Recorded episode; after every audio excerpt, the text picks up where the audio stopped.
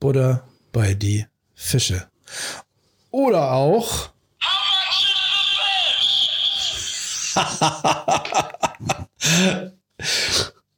die Kernaussage dieser Sendung vorweggenommen, ausgesprochen, ausgetrunken heute mit Dirk Oliver Lange. Schön, dass du da bist. Ich danke dir. Dirk Oliver hat gerade schon beim Einsprechen hier am Mikro wirklich Dirty Talk von sich gegeben. Mach noch mal. Ich danke dir. Ich meine Gisela und so. Ach, Gisela, Schätzelchen. ja, und das Lustige ist, Dirk Oliver und ich hatten eine gemeinsame Vision, einen gemeinsamen Traum und was das ist, das erfährst du gleich und dabei auch noch vieles anderes über Herzensmenschen. Viel Spaß dabei. Ausgesprochen ausgetrunken. Der Podcast für souveränes Auftreten mit dem Rampen-V.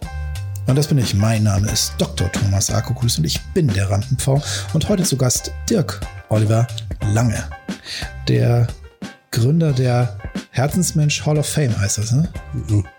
Hall of Herzensmensch. Hall of Herzensmensch. okay.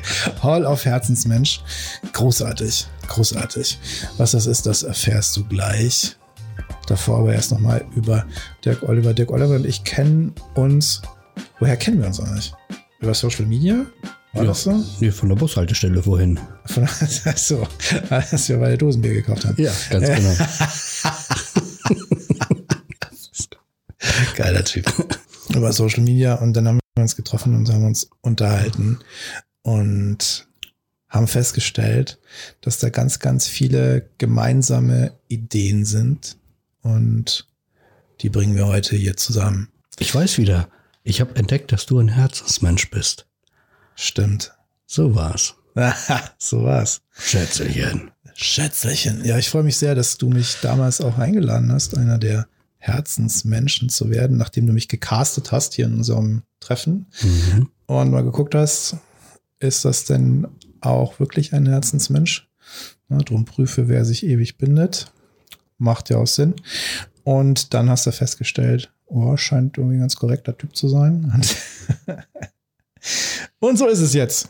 Und jetzt bin ich in der Hall of Herzensmenschen und ich freue mich sehr. Und ich freue mich, dass du heute da bist und wir uns unterhalten über das Herzensmensch-Dasein und gleichzeitig eben auch über schöne Weine und das, was uns antreibt. Und das, was uns antreibt, ist natürlich auch Durst. Weinerlich. Oh, herrlich. Wir trinken heute aus Gründen mallorquinische Weine. Jetzt erstmal den Mathia Butler Weißwein. Ah, ja. Ein wundervolles Geräusch. Wobei du erwähnen solltest, dass wir hier ungefähr 37,5 Grad im Studio haben. Ja, nachdem wir gerade in der Videoaufzeichnung 38,5 Endtemperatur hatten, haben wir jetzt kurz gelüftet, jetzt hier wieder 37,5 und ein Grund anzustoßen. Cheers. Cheers. Der Wein hat auch bald diese Temperatur. das ist schon fast Glühwein. Ich habe mich schon gedacht, wieso wirft er Blasen, aber ja, alles ja, gut. Das ist weißer Glühwein. mm. Nicht mehr ganz auf Temperatur. Nee.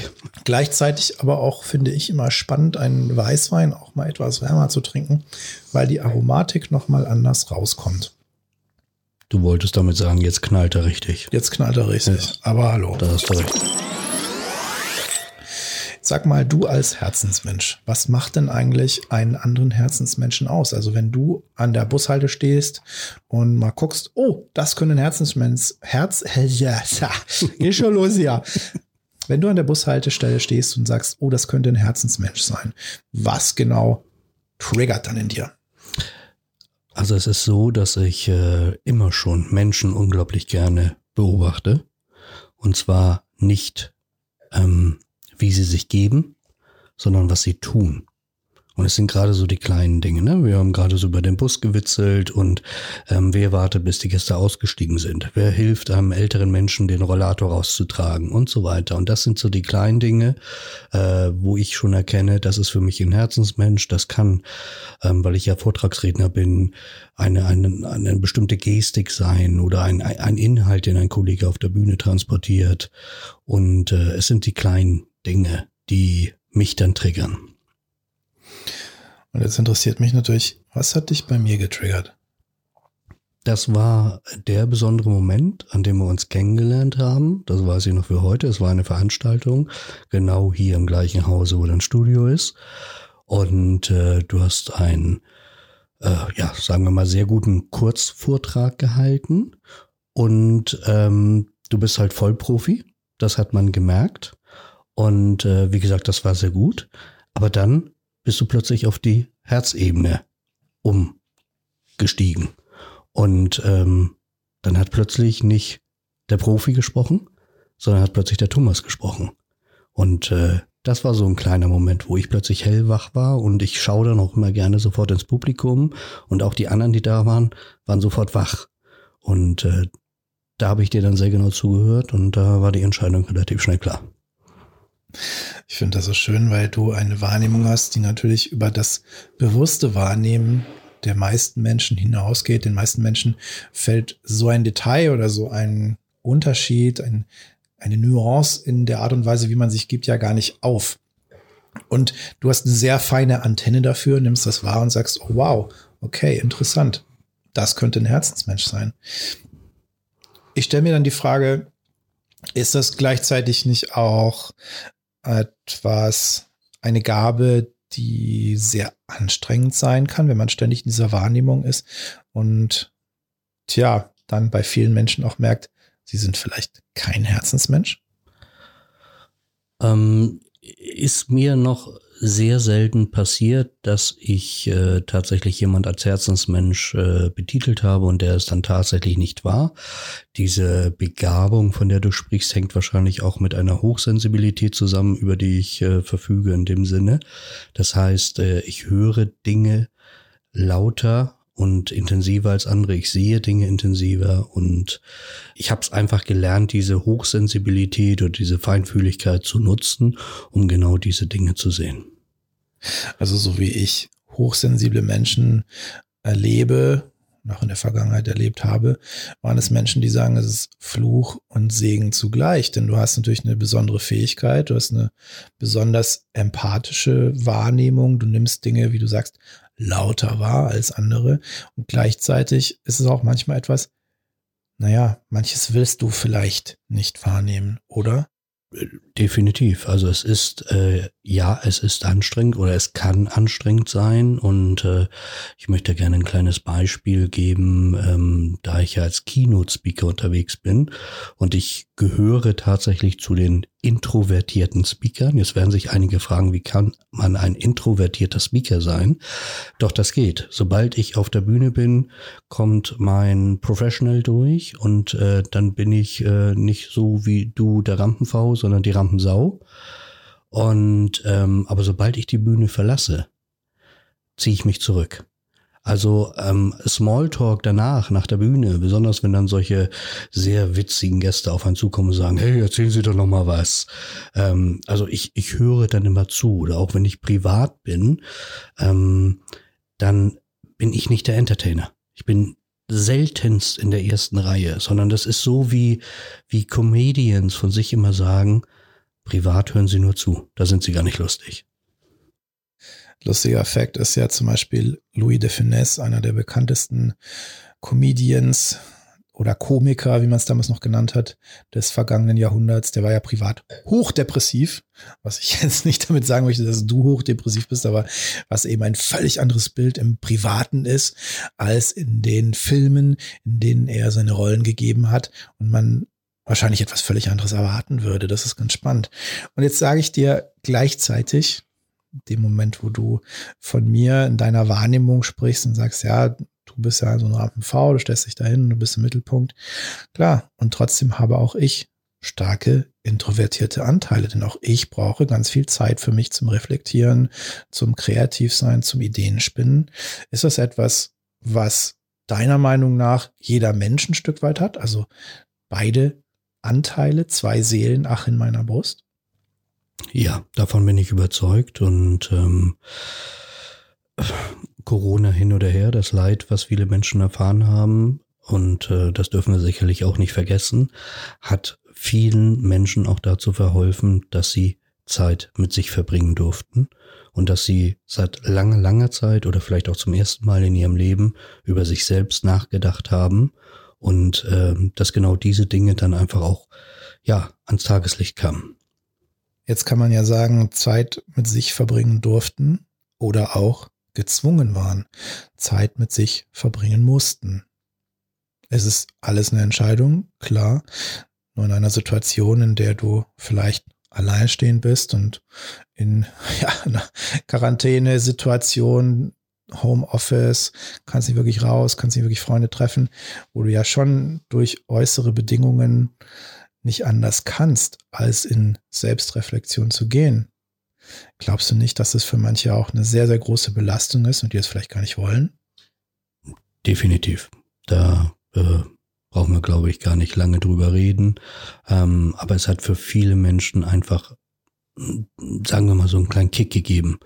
Ne? Dass sie angefangen haben, sich mit sich selbst zu beschäftigen, was sie davor sonst einfach immer weggeschoben haben, weil sie immer auf der Überholspur waren, ähm, weil sie umgeben waren von Selbstlügen. Sei es, entweder war es der Job oder es war die Party, die sie noch machen mussten oder sie mussten dies, sie mussten jenes. Und dann waren sie plötzlich gezwungen, zu Hause zu sein. Und äh, also ich sehe es ja an, an, der, an der Welle, die gerade entsteht mit unserer Herzensmenschen-Kampagne, weil die Menschen einfach keine Lust mehr haben auf Maskerade. Und zwar muss ich dazu sagen, Herzensmenschen hat nichts mit einer Esoterik-Community äh, zu tun. Also nichts gegen die Esoterik, sehr ähm, sicherlich ein sehr wichtiger Bereich, sondern Herzensmenschen ist eine Community von Menschen und da sind Unternehmer, da sind Schauspieler, da sind äh, Mentoren, da sind Coaches dabei, also wirklich erfolgreiche Menschen und es ist eine Community, die sich für ein Leben mit Verstand und Herz für Erfolg entschieden haben. Und andere Menschen dabei groß zu machen. Dekantiert. Da frage ich mal in die Tiefe nach, wo du gerade diese Situation geschildert hast. Menschen, die durch eine von außen induzierte Situation, durch von außen induzierte Umstände, ja, mehr oder weniger gezwungen sind, sich mit sich selbst auseinanderzusetzen. Hast du auch mal eine vergleichbare Situation erlebt oder wie war das jetzt auch für dich mit Corona?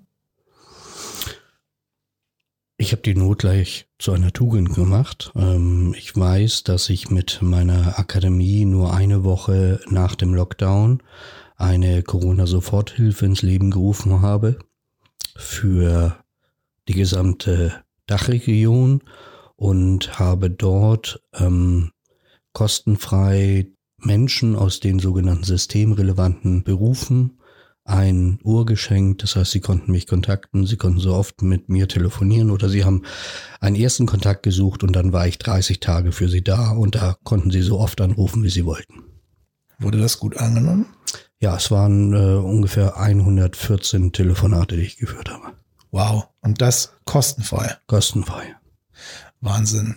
Wie hast du das in deinem zeitlichen Rahmen? Ich meine, na klar, ne, ich denke, das hat jeder, der in dieser Branche ist, ob jetzt Coach, Trainer, Speaker, was auch immer, hat das erlebt, dass er natürlich durch Corona auch ein bisschen zeitliche Kapazitäten gewonnen hat, aber jetzt nicht unbedingt nur.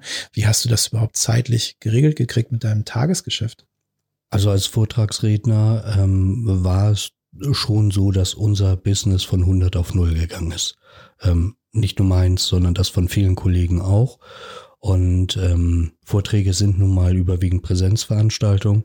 Das heißt, äh, dort ähm, gibt es auch immer eine An- und Abreise. Und wenn man sich da jetzt mal vorstellt, dass das alles wegfällt, ne? dass ich wirklich bei mir zu Hause sitze und äh, dann doch eine ganze Menge Zeit habe.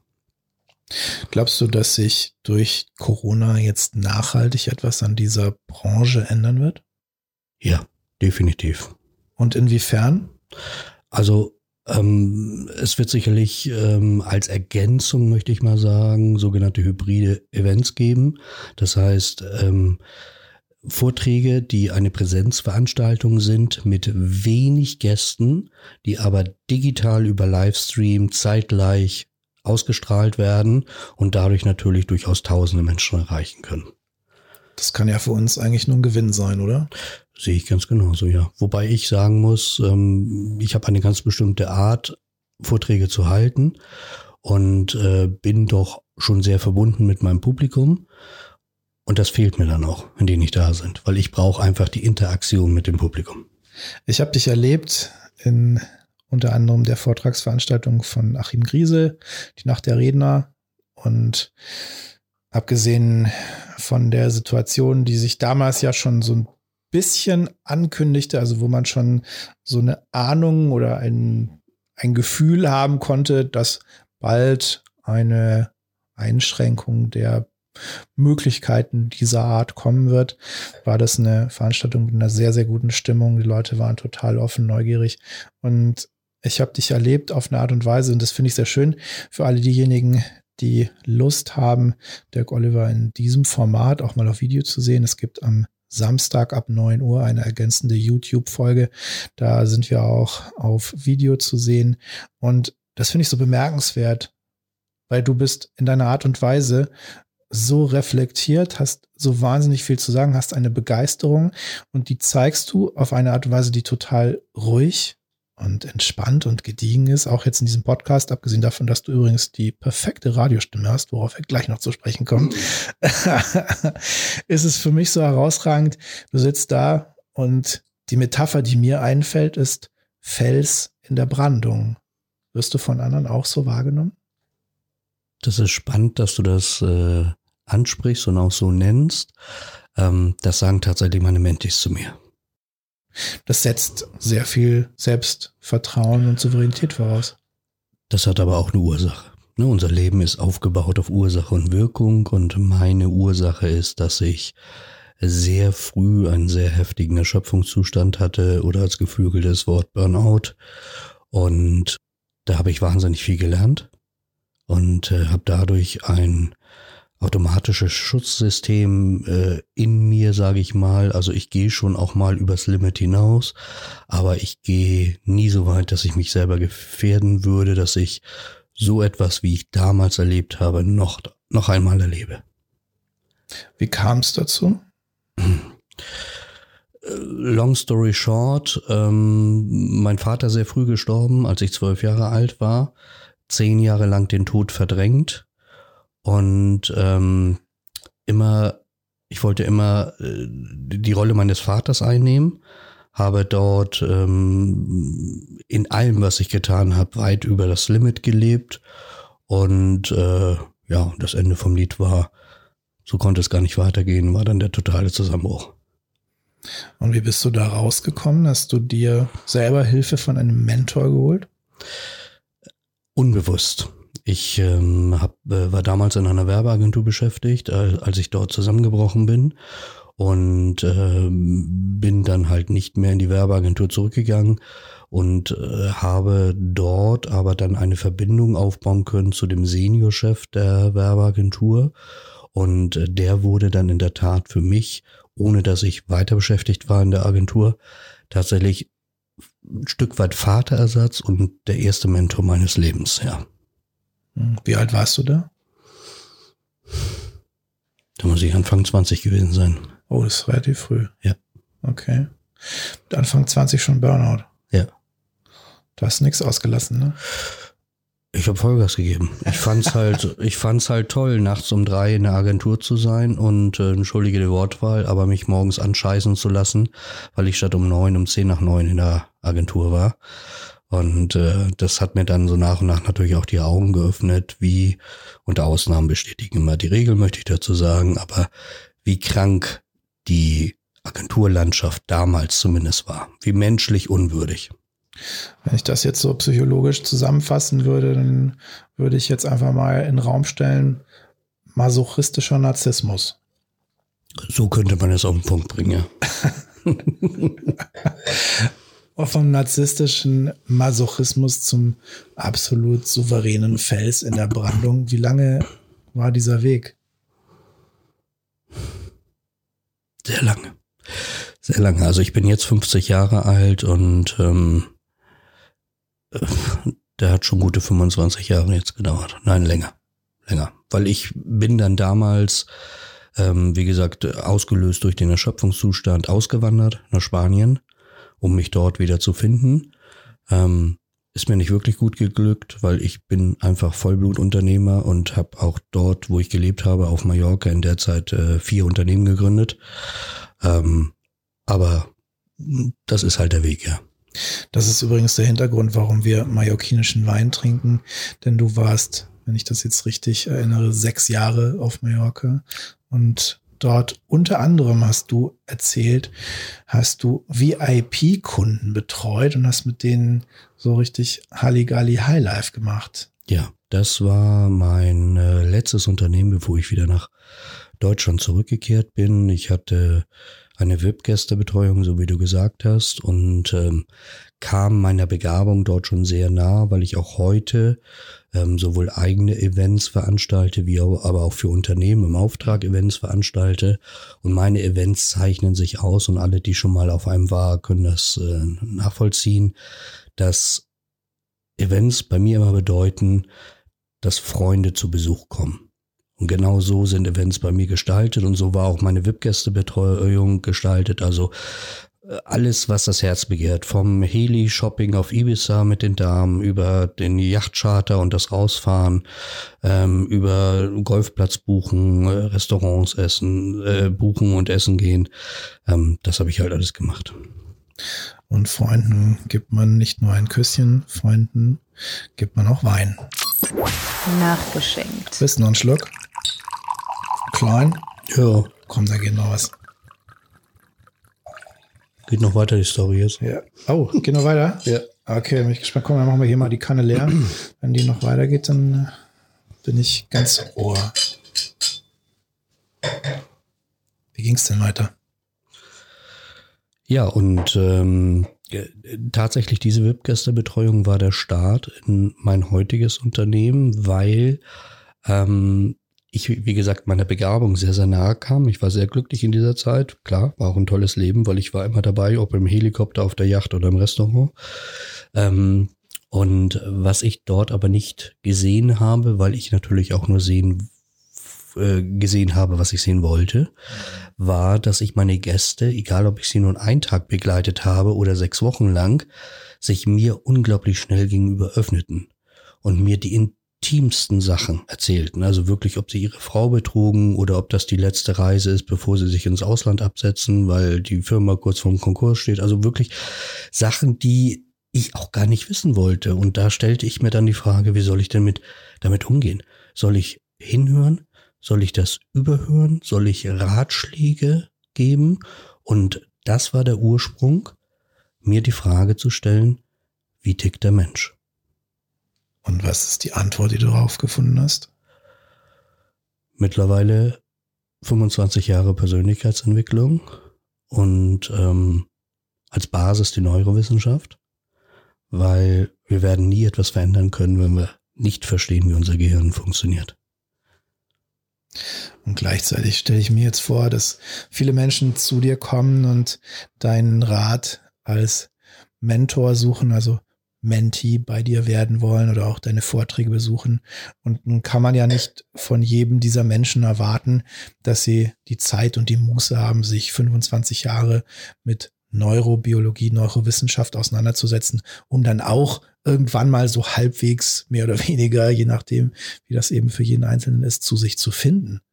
Ganz genau. Das müssen sie auch gar nicht, weil das war etwas, was ich mir damals auf die Fahne geschrieben habe, weil in der Tat die Neurowissenschaft oder auch die Neurobiologie ist ungemein komplex. Also so, dass ich neue wissenschaftliche Abwandlungen wirklich auch manchmal zwei und dreimal lesen muss, bevor ich überhaupt nur den Kern verstanden habe. Und äh, das, was ich von Anfang an getan habe, ist, dass ich gesagt habe, ich verpacke hochkomplexe wissenschaftliche Informationen ganz komprimiert in einen einzigen Satz in einer ganz einfachen Sprache mit dem Hamburger Schnack, nämlich Butter bei die Fische. Butter bei die Fische finde ich gut. Und ich habe ja vorhin in der Videoaufzeichnung die Metapher benutzt, du bist ja quasi der Martin Luther der Neurowissenschaft. Also das, was damals in der katholischen Kirche nicht verständlich war. Also für die große Masse des Volkes auf Latein eben nicht inhaltlich nachvollziehbar war, hat Martin Luther damals in deren Sprache übersetzt. Und ähnlich verstehe ich das bei dir vom Ansatz. Also du übersetzt das, was für die meisten Menschen nicht nachvollziehbar ist, in eine volksnahe, ja, wie du es gesagt hast, Hamburger Schnack. Einfach mal so bisschen, bisschen locker rüberbringen, bisschen anschaulich rüberbringen und dadurch eben einen Zugang dazu herstellen. Ist es nicht auch viel größer von dem, was du in die Welt bringst, als jetzt einfach nur Keynote-Speaker?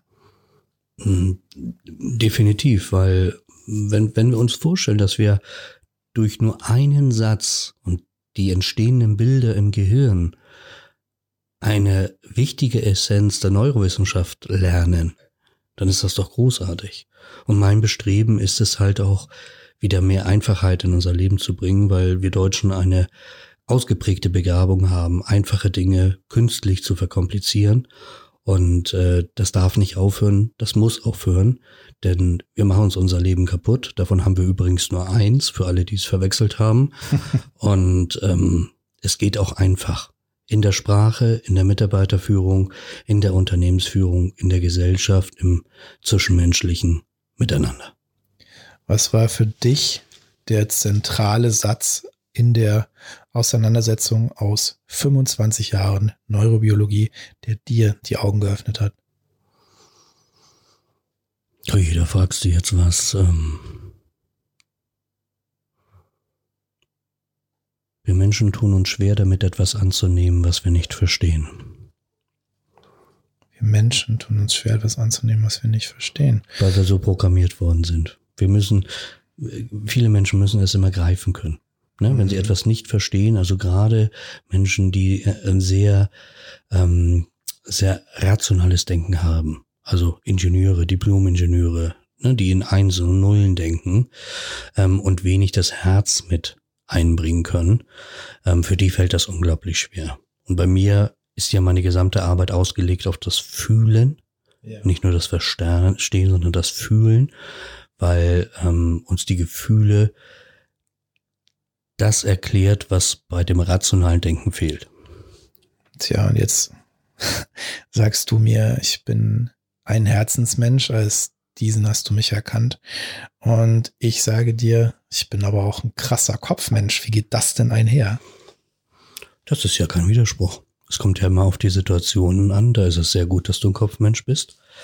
Und ähm, das ist halt auch wieder dieses typische Schwarz-Weiß-Denken von uns Menschen. Ach so, ein Herzensmensch kann also kein erfolgreicher Unternehmer sein. Weit gefehlt. Also wer gerne mal schauen möchte, wir haben sehr erfolgreiche Unternehmer, die zugleich aber auch Herzensmenschen sind. Sehr schön, sehr schön. Wenn du jetzt an dieses Lebensthema des Herzensmenschen denkst und mal so den Blick in die Zukunft schweifen lässt, was kommen da noch für Bilder in deinen Kopf? Was hast du für Visionen, für Ziele, für große Ideen? Also wir sind ja jetzt gestartet mit der Herzensmenschen-Community. Das ist wirklich der allererste Step. Ähm, wir haben da wahnsinnig viel vor. Das, was meine Vision aber wirklich ist, wir, ähm, das ist jetzt wirklich mal rein ein Gefühl von mir, wir haben so ein bisschen gerade die Chance auf einen Neustart bekommen. Und äh, den möchte ich mit Form für, sagen wir, mehr Sinn, mehr Werte, mehr Menschlichkeit in unserer Gesellschaft. Mehr Sinn, mehr Werte, mehr Menschlichkeit. Das ist ein schöner Cliffhanger. Mehr darüber bald. Nämlich in der nächsten Folge von Ausgesprochen Ausgetrunken.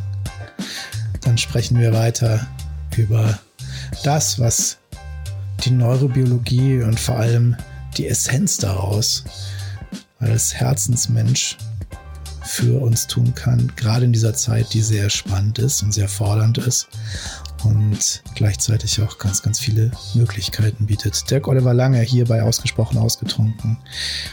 Mehr über dich gibt's in den Links, in den Show Notes und mehr mit dir hier in diesem Podcast dann am Mittwochabend ab 18 Uhr. Mein Name ist Dr. Thomas Hakokulis und ich bin der Rampenpfau.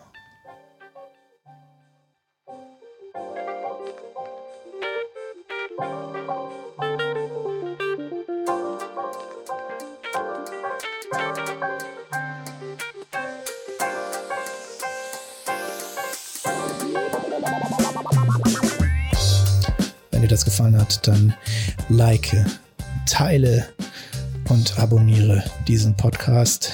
Schrei es in die Welt hinaus und vor allem sag deiner Mutter Bescheid. Wenn du jetzt nichts in der Hand hast zu trinken, dann gieß dir ein, gönn dir ein und wir hören uns wieder am Mittwoch, 18 Uhr. Bis dahin. time.